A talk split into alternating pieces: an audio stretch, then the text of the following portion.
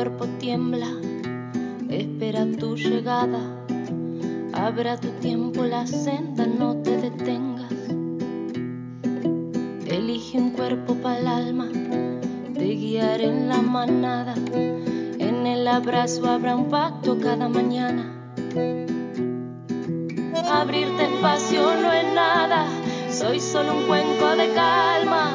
Sigo los signos que manda, sueño. Cuántos secretos que guarda, el misterio me acompaña. Dentro me crece la fuerza, somos la llama. Dentro me crece la fuerza, somos la llama. Hola, somos Bianca y Jazmín y esto es Matrística. Este espacio es una extensión de nuestras conversaciones diarias sobre la mujer, el mundo parto y todas las expresiones de su sexualidad.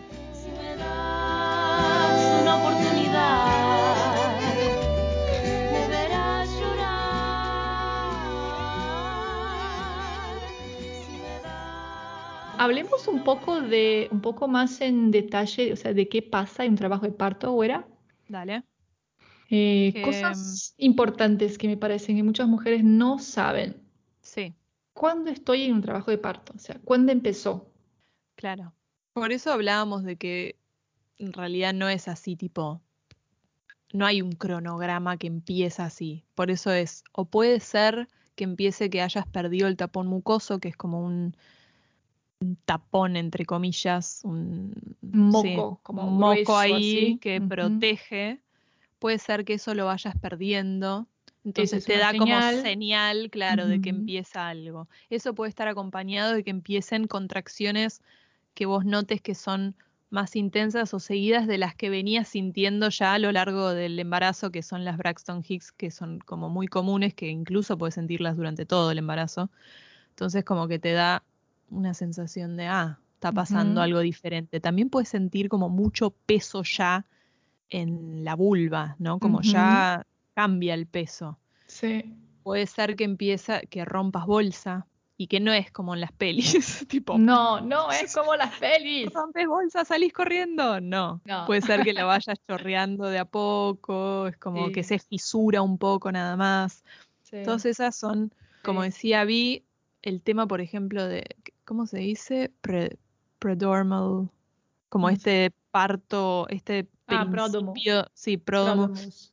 ese principio de parto puede ser largo Sí. y eso confunde un montón. O sea, Sí. puede ser una instancia de mucha confusión y de ansiedad de ya querer pasar al próximo momento y si vas a ir Y que algo está mal, ¿no? Porque ya Sí. estás hace tres días así y, y si tenés así. planeado irte a la institución también genera mucha ansiedad Sí. porque es como que estás todo el tiempo pensando cuándo irte, ¿no? Claro.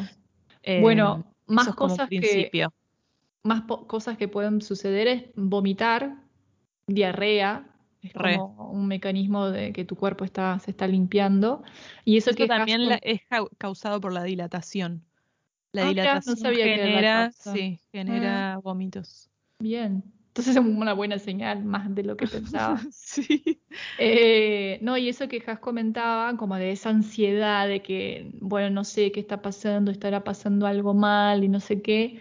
Puede ser que, por ejemplo, eh, en esa duda de que empezó o no el trabajo de parto, la mujer, por ejemplo, como que quede como más así, atenta o nerviosa o ansiosa y ya como que no se alimente, no descanse, ya esté, ¿me entendés? Entonces estás, Sí, sí. está como desperdiciando momentos muy importantes de la preparación, te estás desgastando y eso te va como a costar más adelante, ¿no? Entonces, cuando empieces esas, esos movimientos que pueden ser como, como comentó Has, así sin una determinación de cuánto tiempo y en qué orden van a venir, eh, es importante seguir con tu vida, ¿no? Eh, las contracciones, eh, un, una buena, un buen tip de eso es que las contracciones son como muy di- deshichimadas, como sin ritmo, ¿viste? Como que Sí.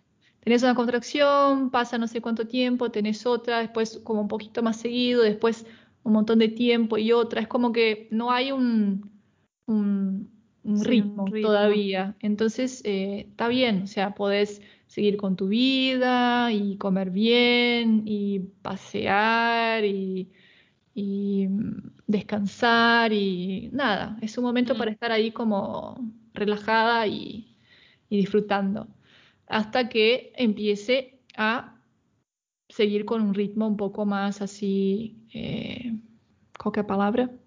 ¿Intenso? É, não sei se intenso, mas assim, más ritmo, digamos. Más seguido. cosa- más seguido, como más Más así. seguido. Y mm, entonces ya como que empieza a intensificar la cosa. eh, las contracciones, eh, vas a ver que al principio es como que puedes seguir haciendo cosas y nada, como que paras ahí unos segunditos, puedes estar hablando con la gente y todo. Y de repente empieza como que, ah, bueno, tenés que concentrarte un poco más, eh, ya no podés hablar mientras viene la contracción, entonces empiezan a intensificar. La cuestión es que es perfecto, o sea, el cuerpo va preparando poco a poco Mm. esa intensificación. Entonces tenés al principio un, normalmente, ¿no? Un largo espacio entre una contracción y otra y la contracción más cortita. Después el espacio se va haciendo más cortito y la contracción un poco más larga, ¿no? Y va, y va creando como ese ritmo. Y ¿qué más? Bueno, en ese momento quizás es donde aparece el momento de ayudar a pasar eso con agua, como que van apareciendo las, Exacto, las herramientas posibles de, de acompañar ese dolor. Claro. Que son los métodos no farmacológicos de alivio del dolor, que llamamos, ¿no? Entonces, agua calentita, puede ser ducha, puede ser una piletita. eh, seguir comiendo y tomando agua es importante, un masaje, eh, Sí, que te aroma- presionen atrás. Sí, sí, sí tenés una dula, una persona ahí eh, eh, acompañándote y que sabe de esas cosas, puede ser aromaterapia y homeopatía, acupuntura, todas esas cosas como que pueden ayudar también en ese proceso. Y nada, ir sintiendo, ir sintiendo lo que necesitas, cambiar de posición y entrar en el agua, salir del agua, moverte, como que estar ahí probando, ¿viste? Como seguir mucho la necesidad de tu cuerpo. Sí, eso. Bien Sí. conectada con, con tu bebé y con el cuerpo y no tanto en el afuera de esperar que, que te digan, ¿no? Como Exacto. salir de esto que estamos tan acostumbrados, tipo, Sí. vos sabés, conectate y Exacto. te vas a mover como Sí. lo necesites, ponete en cuatro patas, colgate de algo y baja cuclillas, como... Exactamente. Libertad, libertad. Sí. Esa es una cosa muy loca que percibí en los partos. O sea, eh, los partos que acompañé, ¿no? Eh, primero, las mujeres no tienen mucha conexión con el propio cuerpo, después se sienten como, yo acompañé partos sin maternidad, ¿no? Sí. no se sienten libres para moverse, no tienen idea de que pueden moverse, entonces ahí sí, como que las dulas están como ofreciéndoles posibilidad, Claro. pero en cambio, si ya sabes de eso, o sea, vas y, y te Sí. moves, y no hay posición rara o ridícula, ¿me entendés? Hacé lo que te encante, el culo. Bueno, y eso también creo que ofrece también la casa de que uno se siente cómodo de moverse en su propia casa. Como vos sabés cómo moverte en tu casa, sabés a dónde caminar, viste, como Sí, que de qué colgarte, que sí. es, es- es tu Mucha casa. libertad, sí, Sí. está muy bueno. Y Em, bueno, vamos llegando al momento de como más de la transición, ¿no? Mm, Sí. Bueno, todo eso, las, las contracciones se van, se van poniendo más intensas, más intensas. Igual em, se puede descansar entre una contra- contracción y otra. A mí me gusta mucho esa visión de que la contracción es una ola. Sí, Por lo menos muchas mujeres lo describen así, es como que empieza, tiene un principio, llega a un, a un, cumi, un ápice, y después baja otra vez. Entonces co- como que surfearla, ¿viste? Porque de repente como que viene el dolor y nada, te quedas así como con, con un pensamiento, una sensación de que no va a pasar, ¿no? Y siempre Sí. como que viene como olas, y una ola de cada vez. Y también está bueno el pensamiento de que es una contracción a menos. O sea, cada contracción estás más cerca de- del nacimiento, ¿no? Entonces sí. está bueno cómo encarás la- las De hecho, contracciones. Me parece que muchas de las mujeres que describen o partos orgásmicos o, o placenteros, siento que, que No lo resisten. más de, ese- de esa manera, como lo describen como eso, como una ola en el cuerpo, entonces se van como enfocando en eso, en esa sensación de ola y respirando y respirando y, y- y es similar al orgasmo eso, ¿viste? Sí. Como es, tiene esa cualidad, Sí. entonces está bueno No, y, de esa manera. Y el no resistir eh, a Sí. eso, ¿no? Es como que, ay, no, viene otra contracción y vas resistiendo y te vas como contra- contrayendo el, el- el cuerpo y más dolor, ¿no? Es como que, claro, estoy hablando, no tengo idea cómo debe ser en el momento, pero Sí, eh, siento que, que tener esa, ese mindset, así, esa, esa relación, ¿no? Está, está muy, muy interesante de cómo lidiar con el dolor. Sí, Y, y eso podés entrenar antes, o sea, durante la propia vida y la gestación, eh, podés entrenar esa, esa posición de, de en vez de huir de los problemas y de los desafíos y de lo que es desconfortable, estar ahí, presente, ¿no? Es una cosa que digo en Mm. las clases, aprender a estar presente a pesar del desconforto. sí. Eso es algo que tenemos que aprender en la vida, porque muchas veces estamos como siempre rechazando, ¿no? Lo que es desconfortable y ir más allá de eso. Está bueno. In- incluso esto me hizo pensar en algo que venimos hablando de los distintos tipos de orgasmo, Mm, de el orgasmo como tensionando la vulva, sí, ¿no? Y la vagina, y el orgasmo suelto, donde no hay tensión y, y estás en el momento sexual y no tenés como el objetivo ese máximo del orgasmo, ¿no? Estás como en cada instante de gozo y, de y en el presente no estás tensionando la vagina y la vulva y es otro el orgasmo. No, sí. como recién cuando hablábamos me, me hizo acordar a eso que veníamos charlando de, no sé, pero quizás sucede algo similar también con las Me contracciones. Sí, me parece ¿No? muy probable, sí. Esa es una conversación que, a- abriendo paréntesis, una conversación de las muchas conversaciones que, que llevamos en paralelo ahí con el Sí. podcast. La güera y yo seguimos así como... Sí, sí, sí, sí. Y, y no sé, hagan esa observación de cómo es el orgasmo. Mm, O sea, yo me di cuenta de que siempre como que era como una, un objetivo y que el cuerpo iba como que contra, contrayendo, contrayendo. ¿Cómo se dice? En Argentina, contrayendo. Contra- contrayendo, como que... Y ahí un día, o sea, viví una experiencia de tener como con total relajación y fue tipo ¡uf!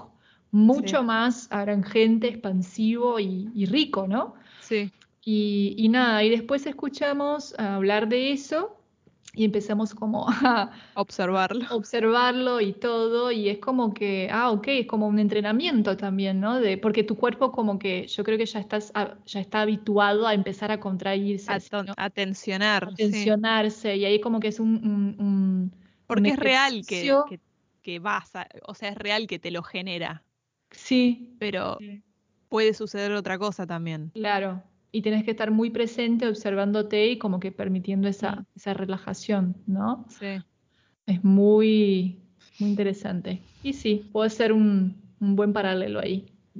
Luego, luego vamos a saber, güera, podemos probarlo sí, después de los partos les contamos.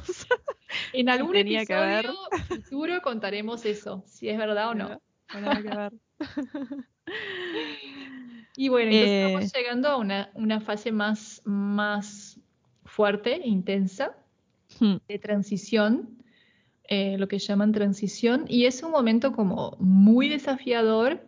Eh, a todo eso, las mujeres están en ese estado como de partolandia, ¿no? Que comentamos ya en otros episodios acerca de esa, de ese cambio de conciencia, ¿no? De que por toda esa liberación hormonal y todo lo que entra de lo instintivo y nada racional, mundo del parto, es como que está en ese, en ese mundo más allá del tiempo, el espacio y de las medidas y del lenguaje, están como en un mundo muy, muy subjetivo, abstracto y muy adentro, ¿no? Me imagino muy ahí en el inconsciente. Eh, muy espiritual puede ser. Muy espiritual, obviamente espiritual. Eh, para mí el inconsciente es la espiritualidad. Y, puede estar lidiando con sus propias cuestiones, ¿me entendés? Miedos y cosas, y también cosas hermosas como eso de conectarse con... Imagínate, es, es una experiencia más allá del tiempo y del espacio, o sea, puedes conectar con todo. y hay muchos relatos de eso. Entonces es muy importante que las personas que estén con esa mujer la dejen así, o sea, no preguntar cosas, es como que un momento muy importante que no las, o sea, que no las saquen de ese estado, ¿no? Y las mujeres cierran los ojos y, como que su, su manera de actuar es muy distinta en ese momento, así cuando están como muy a full en ese momento intenso. Y, Dejar el cerebro reptiliano, ¿no? sí. Y algunas cosas pueden pasar ahí como que he escuchado de muchas mujeres que encaran la muerte sí. muy de cerca. Es común la mujer decir como me voy a morir, me voy a morir. Es así como... Sí. Yo creo que es una proximidad muy fuerte con la muerte. Eh, puede ser que entre la duda, puede ser que entre... No puedo más, no puedo, no puedo más. más. O sea, ya fue, ya no puedo. Y acá llévame al hospital, llévame, al hospital. yo quiero una cesárea, eso es una locura, no sé por qué decir eso. O sea, es el momento de. donde sale todo esto. sí. Porque realmente es un punto donde tenés que ir más allá de lo que ya fuiste. Y hay una frase que le comenté a Haas que escuché de un relato de parto. Esa mujer escuchó de su partera y me pareció muy hermoso. La partera, o sea, sintió que ella estaba en ese momento y le dijo, deja que tu cuerpo te lleve a donde jamás has ido.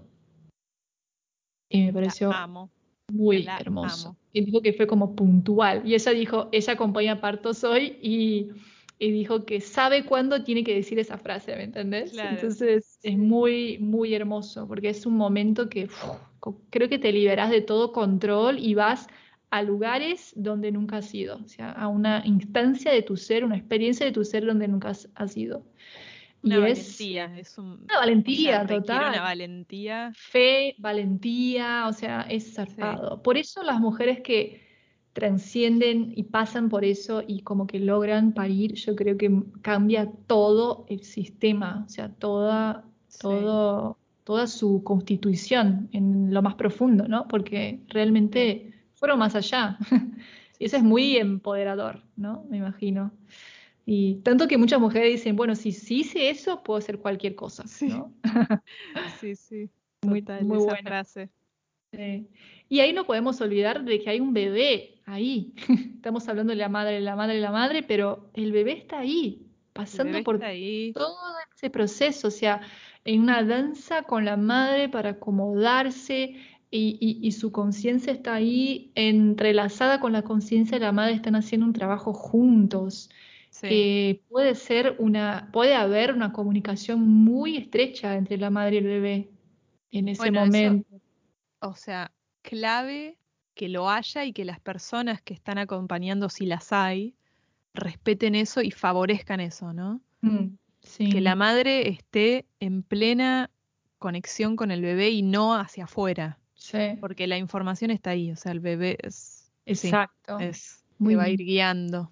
Muy bello. Y entonces, después de ese momento muy fuerte. Ah, otra cosa.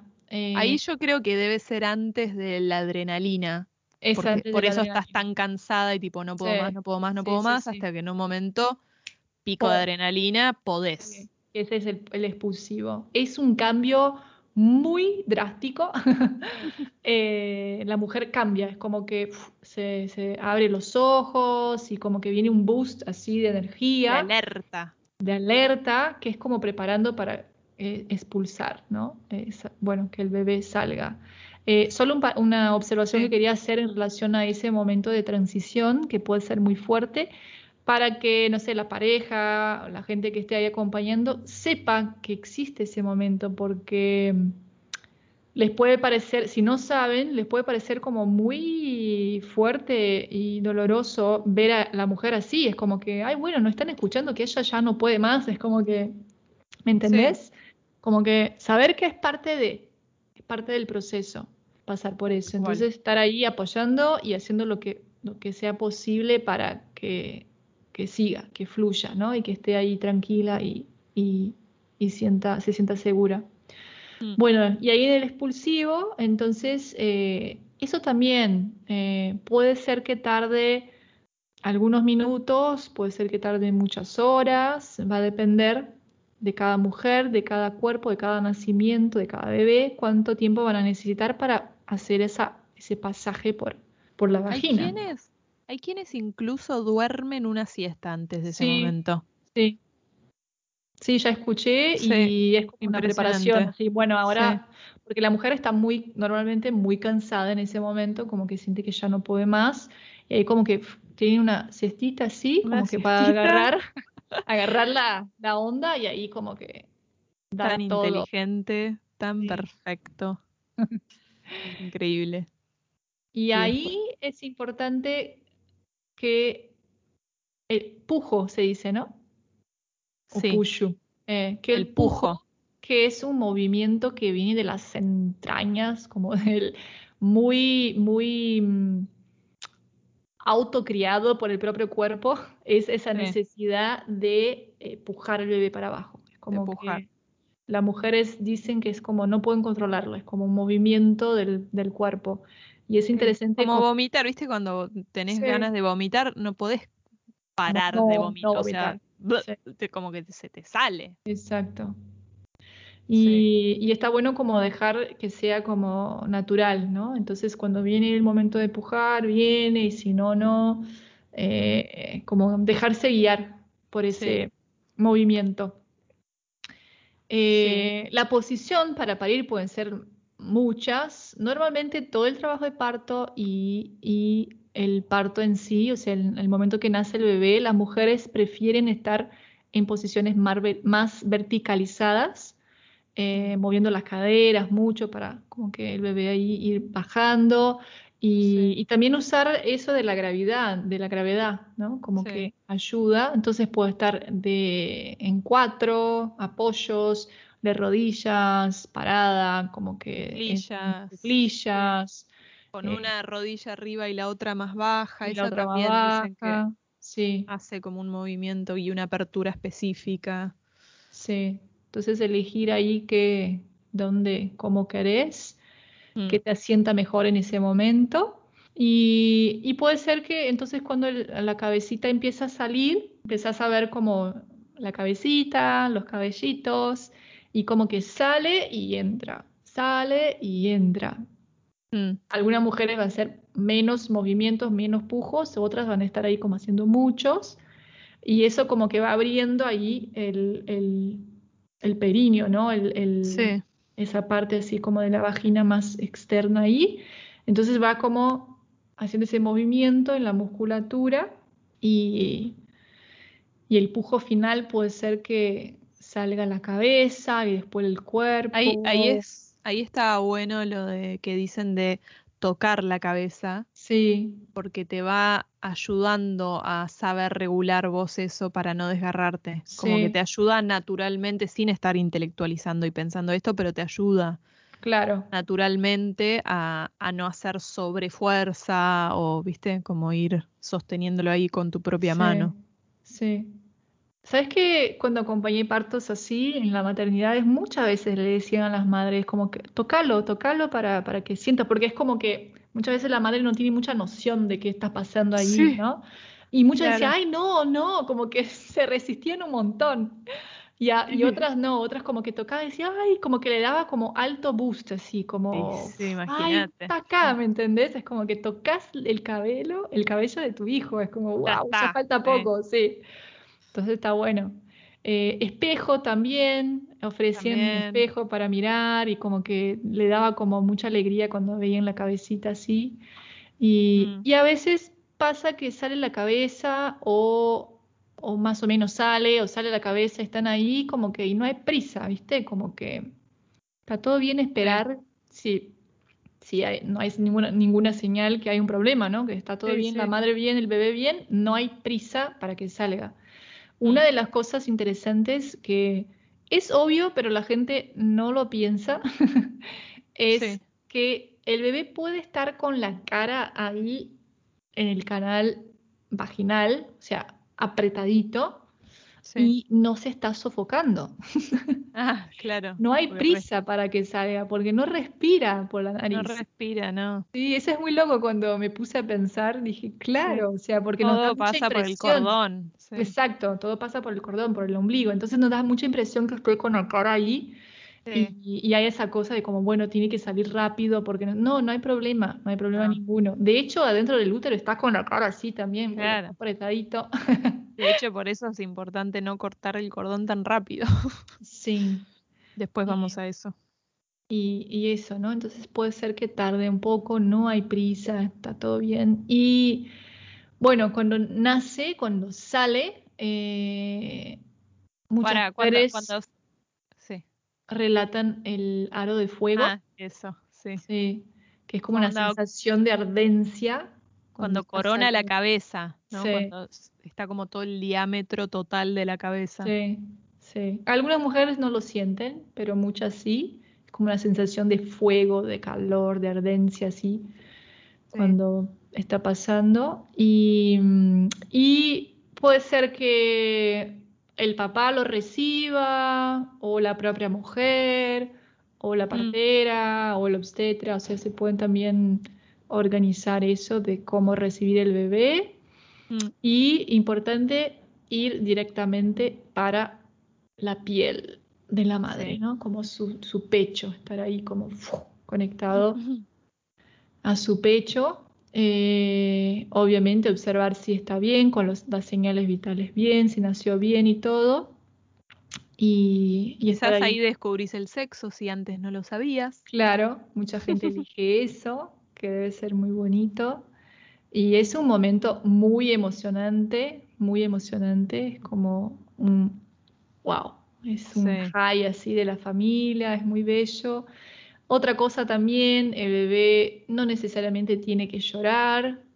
Eh, Eh, no hace no es- falta pegarle. No, no hace falta pegarle. La cuestión es que eh, saque como el líquido de, de adentro, ¿no? De sus pulmones y todo eso. Y entonces se puede observar si está respirando bien. Muchas madres instintivamente los ponen como sobre su antebrazo, boca abajo, como Mm, que los fluidos salen. mm, Eso se ve mucho en los relatos de parto. sí. Ahí por lo general baja la temperatura porque este Mm, shock de adrenalina que tuviste baja, se va, estás de nuevo llena de oxitocina con tu bebé en el sí. ambiente y de golpe te cagas de frío. Entonces es importante en ese momento abrigar a la mamá que está Eh. con su bebé piel con piel y, y que se tapen los dos juntitos, Sí. Calorcito. porque muchas mujeres tiemblan del frío en ese momento.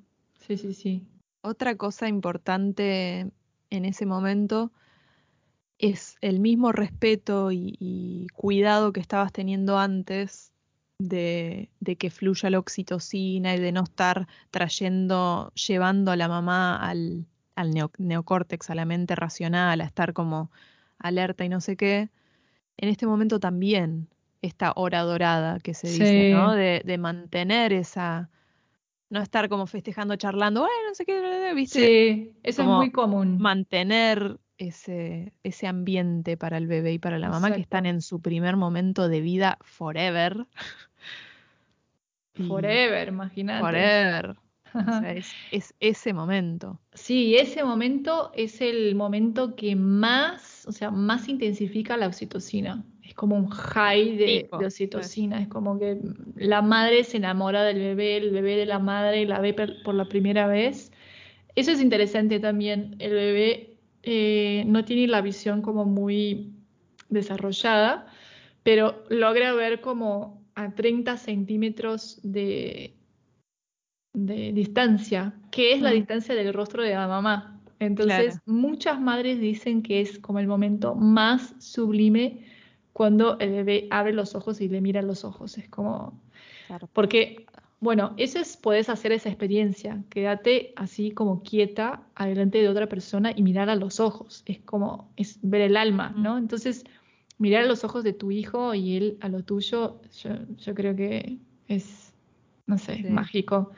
Entonces, eh, y es muy importante que el bebé viva esa experiencia, que salga de la panza de su nido, que fue ahí por algunas semanas, salga con ese respecto con ese, con ese amor y que sea eh, acogido ahí por la madre, que esté cerquita de la madre, que huela a la madre, que sienta a la madre y que, le escuche el corazón, que le lo que escuchaba adentro, en el pecho. Sí, sí, sí, porque eso le va, a dar, le va a dar seguridad, ¿me entendés? O sea, salí de mi madre, pero la tengo acá. Estoy en el mismo lugar. Claro, acá está ella protegiéndome. Ella es su único mundo o casi único, ¿no?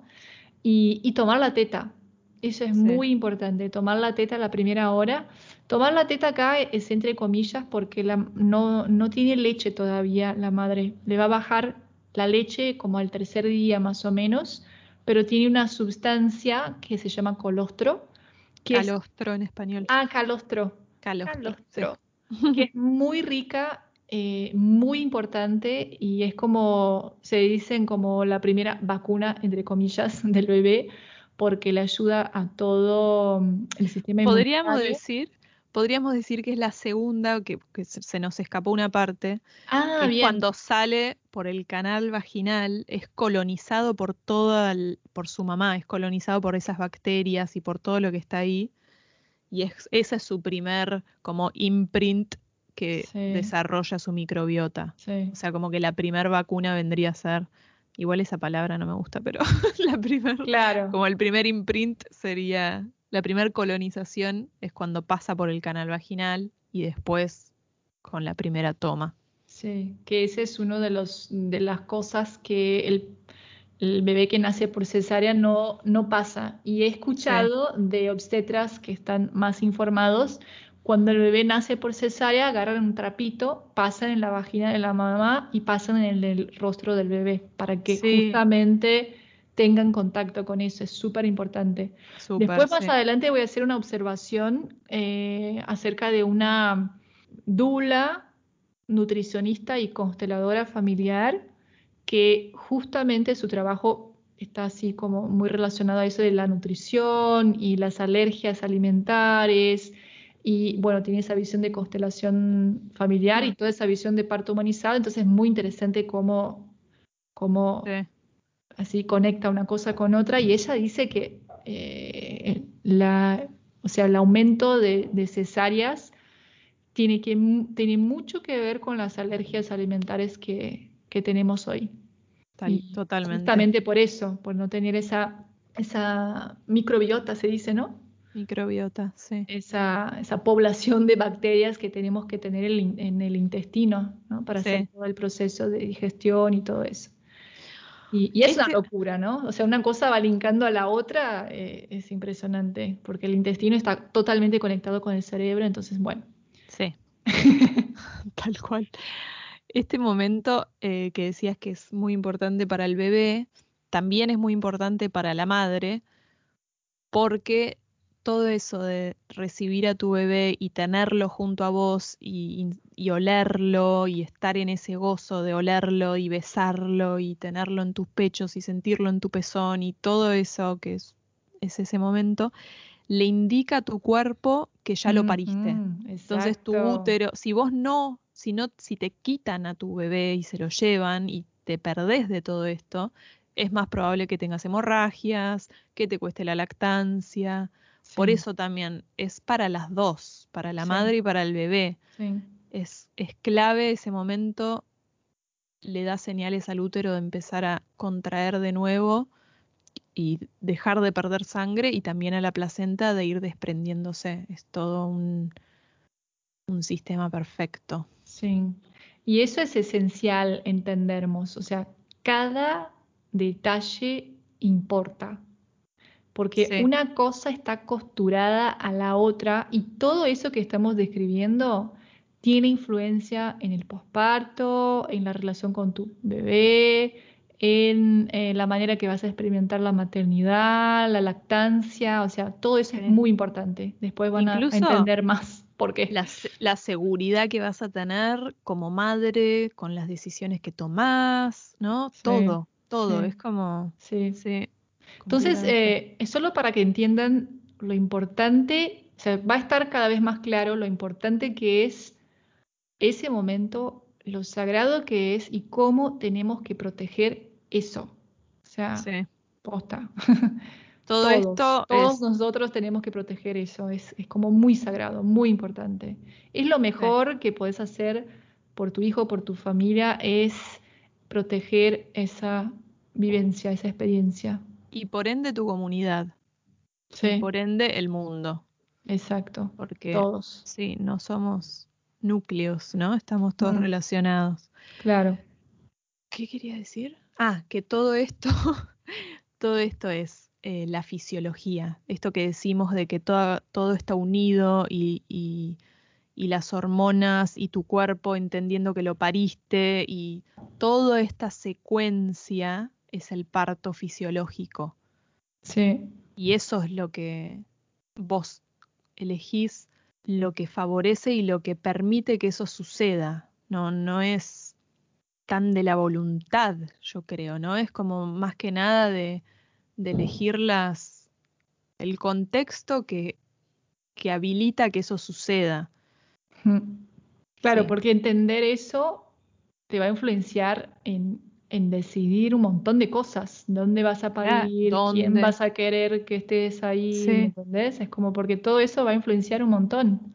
sí. Eh, porque en ese momento vas a estar ocupada pariendo, ¿me entendés? claro, Esas decisiones tienen que ser tomadas antes y tenés que estar tranquila de que la gente que esté ahí, que posiblemente pueda estar ahí, no te va a joder, no te va a como ir en contra de todo eso, que toda la gente sepa de eso. sí, sí, sí, sí. Mm, Lo sepa y lo respete Exacto, y abogue por eso. claro, luche por eso, Sí, claro. que es lo difícil, ¿no? En- de Sí. encontrar. Bueno, y después de eso, eh, el parto realmente no termina hasta que París la placenta. parís la placenta, que también puede tardar menos o más. Eh, es interesante que salga como más solita, sin necesitar que la jalen, que es Mm, una práctica común también en las maternidades. Eh, mm, la relación con la placenta yo percibo que es interesante también. eh, no es un asunto que profundicé mucho, pero en las maternidades es como basura, ¿no? Es como que pff, la, la agarran y la tiran. Y muchas mujeres como que desarrollan una relación especial con la placenta. Hay mucha información acerca mm, de la placenta que viene de, de la, de la sabiduría tradicional, como de, de los indígenas y de mm, esa sabiduría de, la gente que siempre estuvo conectada, ¿no? con la vida, que percibió la vida con el corazón, como dije antes, sí, y que no perciben como una cosa y sí, o sea, algo que vibra, que está vivo, es un prácticamente un órgano que tu cuerpo creó y que es la conexión entre vos y tu bebé, es como lo que nutre tu bebé. Entonces, cuando la Y es parís, idéntico, es y es idéntico, es lo idéntico. único que es idéntico en ADN a tu bebé, es idéntico. Muy loco, ¿no? Es Sí, idéntico al bebé y no a Al vos. bebé, Ah, sí, mira. al bebé.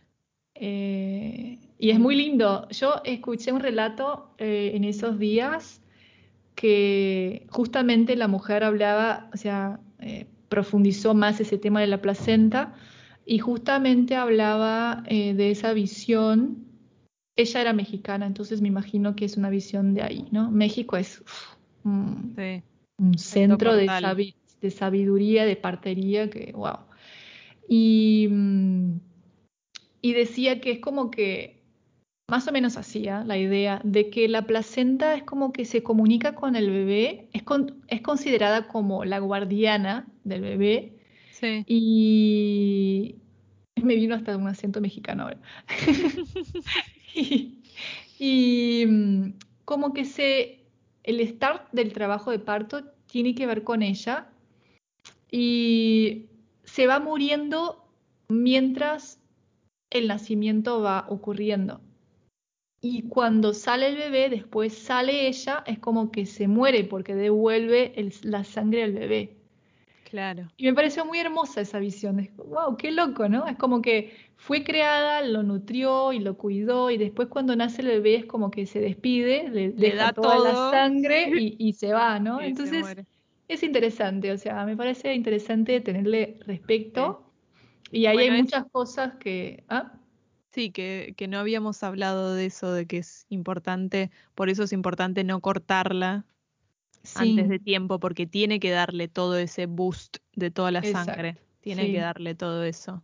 Sí, eh, es importante esperar que la sangre que esté en la placenta vuelva al bebé. O sea, eh, yo creo que son como, no sé, 25% de la sangre que puede estar en la placenta y como que tiene que volver al bebé porque le va a aportar sangre, o sea, hierro y oxígeno y un montón de cosas. Entonces, comentamos eso porque es una práctica muy común que el bebé en las maternidades, que el bebé nazca y ya la corten así como el cordón. Y, o que digan que demoran el corte y es tipo dos minutos. Sí, sí. Eso es demorarlo. Sí. Otra cosa que noto mucho en los relatos es que después de parir, la mamá entra como en esta conexión con su bebé y está ahí a full, oxitocina, como regodeándose en ese momento, y puede que se olvide que tiene que parir a la placenta. o sea, que, falta todo eso. Entonces está bueno respetar ese momento y dejárselo y como no mencionarla por un tiempo y dejar que eso suceda. Y después de X tiempo, no sé, una hora, así, si no apareció sensación de querer pujar la placenta, como después de un tiempo recordarle como, bueno, mm. todavía falta este momento. Mm. Sí. Y ahí, Muy por ahí si te bajas al piso y te pones en cuclillas, puede que te genere, ¿no? Como, porque también pensá que no es lo mismo que parir un hijo, como que está más, es más chiquita, está más suelta. Sí, lo que dicen normalmente es que sienten como un cólico menstrual, así, ¿no? A nivel cólico menstrual y sale. Para algunas mujeres como más, más fácil y casi indolor, para otras como que les cuesta más, que duele más, son como... También varía mucho. Y muchas mujeres como que quieren, no sé, eh, eh, tenerla, plantarla, plantar un árbol, un árbol arriba, como que muy simbólico así, ¿no? Del crecimiento del, árbol y del bebé. Muchas mujeres hacen, eh, comen un pedazo de placenta, eso también es como de esa sabiduría tradicional que tiene como muchos nutrientes la placenta y, ayuda mucho en el posparto. Hacen cápsulas, homeopatía, o sea, es todo. Yo, yo tampoco así he investigado mucho acerca de eso, pero he escuchado muchos relatos y quiero investigar de hecho para entender mejor y me parece interesante. Otra cosa es mucha eh, también así de las prácticas de partería tradicional. Hay momentos donde por ahí hay lo que se llamaría hemorragia, viste que la hemorragia en realidad no es X cantidad de sangre que estás perdiendo, sino es cómo la mujer lo está viviendo también. Hay mujeres mm. que pierden muy poca sangre y sienten desmayo y, de estar desvaneciéndose y otras mujeres por ahí pierden litros y están todo bien. Entonces mm. la hemorragia tiene que ver con eso, con cómo una está frente a eso. Y mm, describen que en esa situación de que notas que la mujer se está desvaneciendo, se usa de cortar un pedacito de la placenta y colocársela en el cachete. Ah, Ahí, sí, que eso, sí, que eso también ayuda a como a revivir, como un boost. Bueno, y todas esas cosas que mencionamos son cosas que en un ambiente hospitalar van a, no sé, revirar los ojos, como aquí dice, tipo, voltear los ojos, es como que, ay, bueno, comedora de placenta. Yo ya escuché esa expresión. ya escuché esa expresión, ay, esas, esas comedoras de placenta, es como... Ah. Entonces, em, bueno, eh, le comentamos todo eso para que sepan, hay muchas informaciones más interesantes acerca de, de la partería tradicional, una sabiduría muy, muy ancestral y nada, y si te late, te late, si no, no, y, listo, ¿no? Pero es ahí, o sea, es tu derecho tener tu placenta, no, no pertenece a la maternidad, al hospital y Total, no tiene que ir a la basura, o sea, es tu derecho tenerla si querés. Y mm, ¿qué más, güera? Bueno, eh, otra cosa, otras posibilidades que hay después de que ya pasó toda la sangre, ya dejó de latir el cordón, puedes o cortarlo, que eso sería cerrando como, ¿cómo se dice? Poniéndole un, eh, ¿cómo se dice? Para ajustar del lado de- del, del bebé, ¿no? Como cerrando el pasaje del cordón para que no pierda nada de sangre del lado del bebé y ahí cortándolo. Clampeamiento, se dice en portugués. ¿Cómo? Clampeamiento, Clampiamiento. que es sí. como eh, apretar, ¿no? Apretar, claro. Para, claro, Para que no pase la sangre, porque es, eso es peligroso. El bebé no tiene que perder nada de sangre. Y ahí lo cortás. Esa es una manera, es la que se usa en los hospitales. Otra manera que mm, lo que tiene de bueno es que cauteriza muy bien es el uso de fuego. Entonces pones, o sea, tenés la placenta a un lado, del otro lado el bebé, usas algo para protegerlo de que no, no le llegue calor y con dos velas vas quemando el cordón. Puede ser un ritual muy lindo. Tiene el factor tiempo también que genera ese momento de introspección, de conexión, de, de estar ahí. Puede ser, puede durar 5 minutos, 20, media hora, ¿no? Varía. Y lo que tiene es que cauteriza, ¿no? Entonces es como que desinfecta, cierra perfecto. Es un buen método ese también. Bien. También escuché que se pueden usar piedras, por ejemplo, para la Mm. gente que está como muy a full con las piedras y, y tiene una relación interesante con las piedras, se puede usar una piedra filosa también.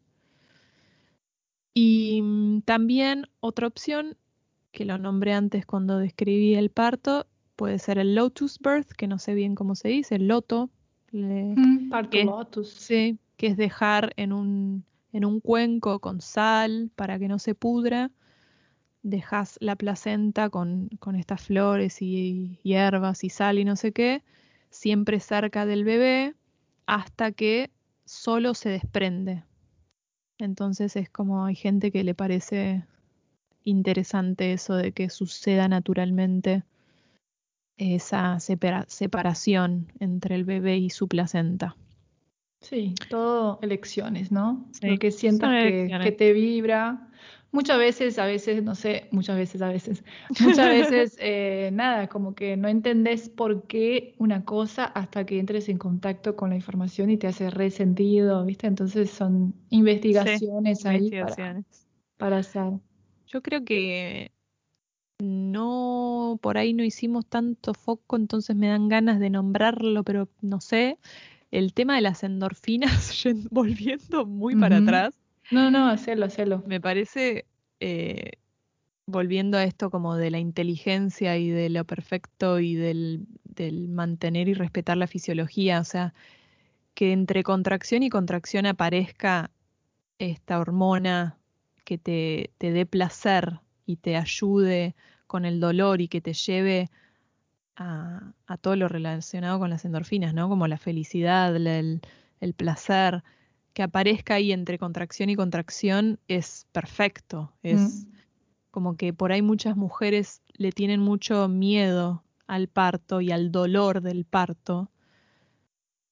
Y muchas no sabemos de esto. Yo me acuerdo que no hace tanto descubrí que, estaba la- que estaban las endorfinas Sí, presentes sí. En, en eso, ¿viste? Y como Y que te cambia la el- peli también. Sí, son como Saber la eso. anestesia Claro. producida por tu propio cuerpo. Es una Mm. anestesia, es, es, es parte de, de algo que funciona de una manera muy bien.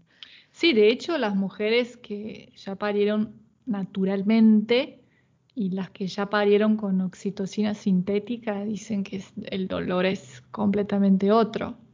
Total. Entonces, un, un parto fisiológico sí duele, pero duele mucho menos que, que un parto lleno de intervenciones. Después vamos a ni abordar hablar, más. Ni hablar también el hecho de que el dolor es muy distinto pudiendo moverte, sin tener miedo, como todas Claro. estas cosas que describimos de un parto fisiológico, también altera el- la fuerza del dolor y cómo vos lo- lidiás con eso. Mm. Entonces, em, porque e- es, muy común el miedo al dolor del parto. Creo que es el- lo más común, ¿no? Creo que la mayoría de las mujeres a lo largo de nuestra vida, la mayoría le tenemos miedo al parto por el dolor. Sí. Entonces, creo que es otro de los de las importancias de comprender eh, la fisiología del parto. Por lo menos en mi experiencia, yo le tenía mucho miedo al dolor también del parto y a través de conocer la fisiología, escuchar relatos de parto, entenderlo como un acto sexual, como todo esto fueron cosas que hoy en día me dan ganas. O sea, obviamente que me da cosa y digo, la puta madre lo que va a doler, pero hay otra parte mía que antes no existía, que ahora tiene un deseo de, como que aparece el deseo de, de esa experiencia cuando uno la conoce, cómo puede potencialmente ser. Ya. Sí. Y en ese tema entonces de, del momento recién que el bebé nació y que fue respetada esa primera hora, la hora dorada, el golden hour, eh, escuché a un pediatra diciendo que cuando el bebé no huele la madre, no reconoce su mirada, no como que no, no está en su pecho, no está como piel a piel, se activa un mecanismo de supervivencia Como que entra en un mode como, ah, bueno, no, como mencionamos antes, ¿no? Ah, bueno, no tengo mi madre, tengo que luchar para sobrevivir. Me estoy muriendo. Me estoy muriendo, o sea, o sea, claro, no tengo cerca a quien más necesito, ¿no? Porque eh, está dentro suyo la, el saber que necesita su madre, ¿no? Es totalmente dependiente. Entonces, es ahí donde yo creo que queda como impregnado una, una creencia y una experiencia de vida como de, de lucha, ¿no? De supervivencia, Sí. de falta, que, que de hecho es muy interesante porque en yoga aprendemos que, yo creo que mencioné eso en otro episodio, ¿no? Que el primer chakra es que está relacionado con eso, ¿no? De, de estarmos acá encarnados, los pies en la tierra, la conexión con la tierra, el, el respeto por la tierra, o sea, el planeta Tierra, la madre naturaleza, la sensación de abundancia, o sea, todo eso, esa raíz, esa semilla, esa sensación eh, de ese chakra se es como su programación tiene mucho que ver con concepción, gestación, nacimiento, posparto, los primeros 40 días y se extiende hasta los 3 años de edad. Entonces, todo lo que vive el bebé tiene que ver con el primer chakra. Mm. Y, y es muy interesante porque si no se vive esa experiencia de manera respetuosa, con amor, con eh, respetando la primera hora, el bebé lo más cerca de su madre posible, es como que le queda una programación de que la vida es supervivencia. Y es Sí. lo que vemos en la conciencia de los seres humanos en general. O sea, Sí, sí. me digas una persona que conoces que es como totalmente conectada, que confía completamente en la vida, en la abundancia y que tiene alto respeto por la tierra. Sí, puede ser que hayan algunas Sí. y seguramente hizo su proceso, ¿no? O sea, no es, eh, no es totalmente determinante la manera como nacemos, pero sí influencia mucho y va, o sea, va a ser el camino de cada quien descubrir eso, ¿no? O sea, Sí. curar eso. Sí, esa herida Esa primaria. herida, exacto. Es Lo parte de mi historia también. Siento que viví mucho eso de curar eso. Mm, Pero nada, es muy interesante. Y hay otra información que, que me pareció interesante, es que los espartanos sabían de la importancia de, de ese, de esas, o sea, de mantener el bebé con la madre y las consecuencias de la separación. Y de hecho separaban los bebés de las madres, los que iban a ser guerreros, porque quedaban más competitivos y más violentos. Mira qué loco. Interesante, ¿no? Tremendo. Tremendo. Y, bueno, em, y otra cosa, solo para finalizar también, es mantener la privacidad y la intimidad de todo ese proceso. Una cosa que las, las familias tienen que lidiar es con la presión externa, con la ansiedad externa, viste, como de amigos, de parientes, principalmente la gente que no sabe de esas informaciones, es como que está muy en el mode de cómo son las cosas normalmente, eh, como de todo con mucha prisa, mucha preocupación y que vas al hospital y que tiene que ser rápida las cosas. Entonces, es interesante saber cómo es tu familia, como que saber cuáles son tus decisiones, por qué las tomaste, estar muy segura acerca de eso, saber eh, si vale la pena informarles de algo o no. Yo conozco mucha gente como que no informa nada, después que nació le tira, porque si no es como que empiezan eh, presiones y ansiedades y cosas así ajenas que pueden afectar.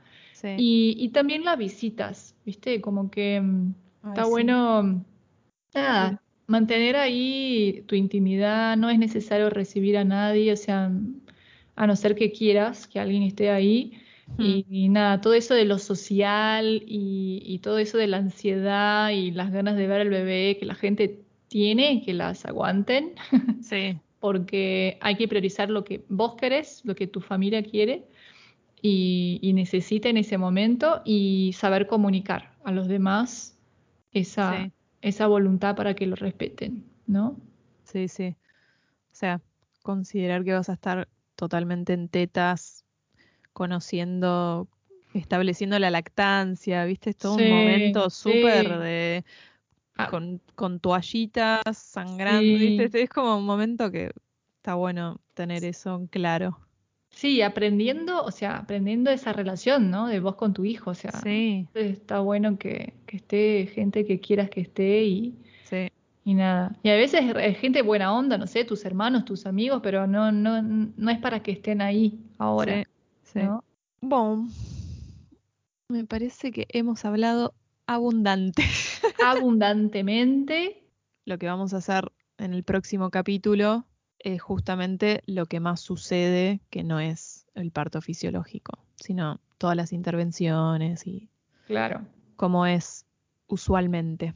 Claro, quisimos dar como esa noción eh, del parto fisiológico y puntuar algunas cosas para que entiendan otros puntos que van a aparecer en el como atendimiento protocolar en las maternidades, en los hospitales y para que pueda entender la diferencia y, cosas ahí puntuales. Seguramente hay mucho más de, que, de lo que podríamos hablar, o sea, cada partecita de esa podría dar un nuevo capítulo, pero creo que logramos de manera general así traer las cosas más importantes y en los demás episodios em, que vayan naciendo en matrística, podemos explorar más algunos puntos y otros y yo creo que con los relatos de parto vamos a también ir metiéndonos un montón en eso. Está bueno este, queríamos hacer este antes de que arranquen los relatos también como para que haya una noción del parto fisiológico antes de empezar a escuchar todas las diversidades de experiencias. Y ya teniendo como cuando hablemos de cosas durante el relato con las invitadas se sepa, se entienda de lo que estamos hablando. Claro, entiendan la importancia de, ¿no? Que a veces puede ser un detalle y tipo es re importante.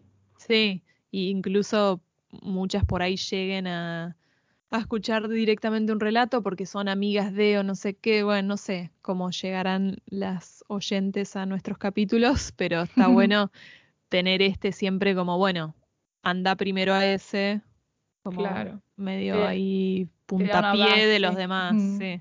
Sí, esa es la idea. Bien, güera. Ay, güera. Todo. Bueno, güeris. ay, ay. no sé cómo lo vamos a dividir este. no sé cómo ustedes lo están escuchando, pero para nosotras fueron dos horas de dos horas taquete, taquete, hablando. taquete, taquete. Eh, Bueno, hasta la próxima. Hasta la próxima, güera. Que estés bien. Chao. Chau. La canción que siempre nos acompaña se llama Mientras te espero de Soft